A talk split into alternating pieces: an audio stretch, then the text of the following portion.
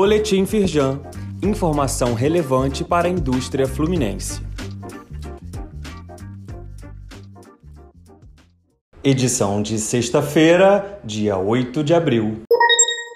Fique atento ao novo prazo para a retificação das declarações de 2019 e de 2020 referentes ao sistema de logística reversa de embalagens em geral.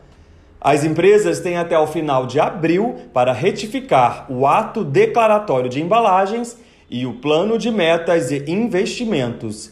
É recomendável que, mesmo quem já completou o envio das declarações, acesse novamente o sistema para conferir as suas informações. Saiba mais no site da Firjan e acesse o guia feito pela federação para auxiliar as empresas no preenchimento dos dados.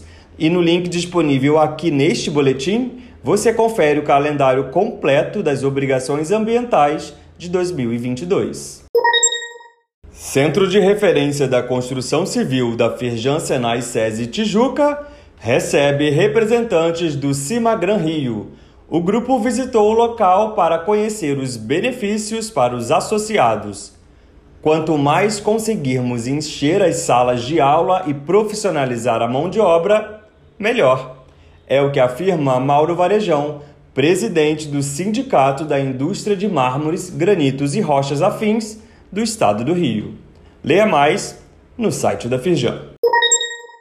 Aquário Casa Firjan terá como tema ESG e o mercado de carbono.